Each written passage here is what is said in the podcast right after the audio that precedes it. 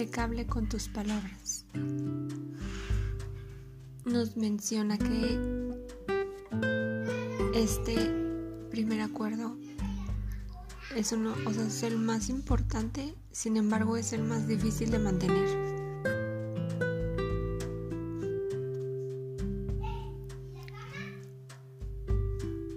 Podemos ver cómo las palabras son como una espada de doble filo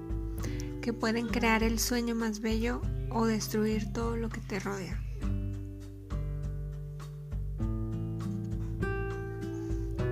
Es muy importante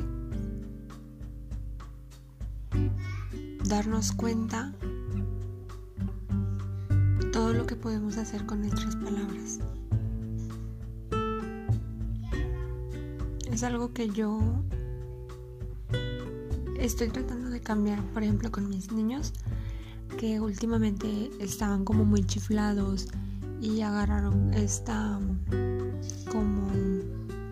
hábito o manía de estarse diciendo entre ellos de que pues ofensas, o sea, como que lo dicen así, no por ofender, pero pues yo les digo, es que no está bien, o sea, lo que tú de, lo que sale de tu boca, lo que dices debe ser para crear buenos sentimientos en los demás, para crear armonía, no para estar destruyendo relaciones, destruyendo a la otra persona. Y se nos menciona que durante nuestra domesticación, en nuestra infancia, nuestros padres y hermanos expresaban sus opiniones de nosotros sin pensar nos creíamos todo lo que nos decían y nos provocaban miedo sus opiniones. Yo siempre he sido como una persona más observadora y más tímida y por lo tanto como que estoy pensando así como en las cosas que están diciendo los demás. Y me doy cuenta que pues muchas veces la gente solo quiere ser protagonista y solo estar hablando y, y empiezan a hablar sin pensar, sin, sin ver esas consecuencias que tiene. Y pues, o sea, simplemente yo también, o sea, yo también lo hago de que a veces mm, a, a, mis hijos, de que les digo de que, ay, te ves muy bonita, este, o cuando les decimos de que vamos a ir a una fiesta, de que pónganse guapos, o sea, como que mm, te ves muy feo, pero, o sea, nos referimos como que a la forma de vestir, pero aún así como que siento que es algo que, que pues se va quedando en su mente, o sea, de que, ay, me dijeron que estaba muy feo, aunque tú te referías a otra cosa, pero nunca sabes como que cómo lo va a tomar la otra persona.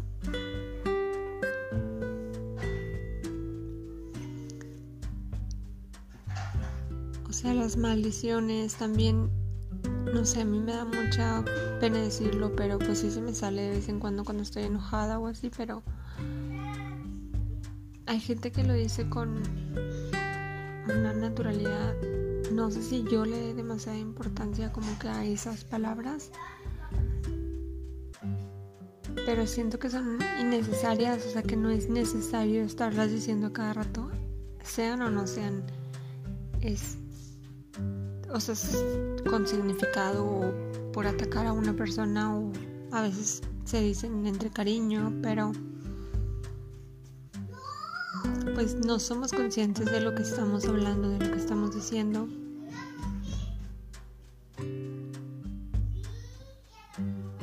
Y no somos conscientes de de que todo lo que deseamos pues nos va a suceder a nosotros que las podemos usar para expresar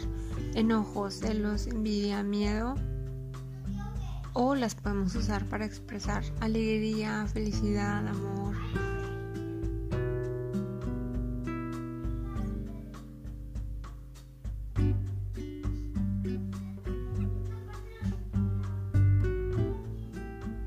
Vamos vamos a trabajar el día de hoy con,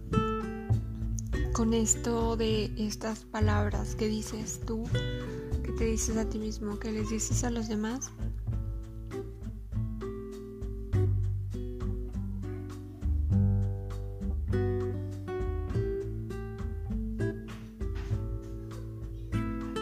Y vamos a escribir ¿Qué cosas dijiste el día de hoy de las que te arrepientes?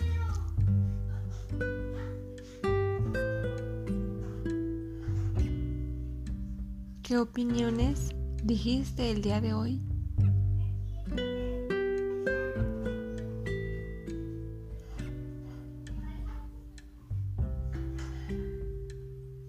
Y reflexiona si las otras personas estuvieron de acuerdo con tu opinión si la aceptaron o si no la aceptaron.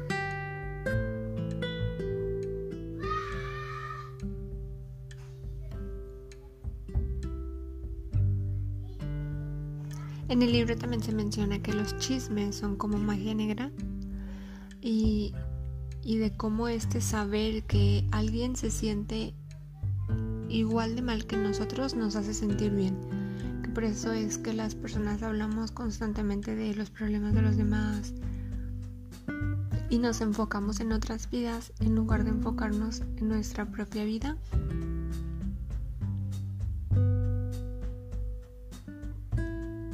Entonces vamos a pensar también si el día de hoy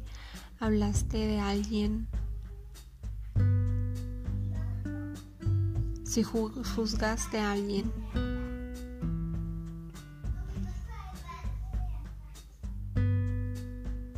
porque pues nos damos cuenta que a veces también el decir cosas a veces nos hace sentir mal y si cuidáramos un poquito todo lo que estamos diciendo nos podemos sentir mejor, nos podemos sentir felices y sobre todo sentirnos en paz con lo que estamos haciendo y diciendo.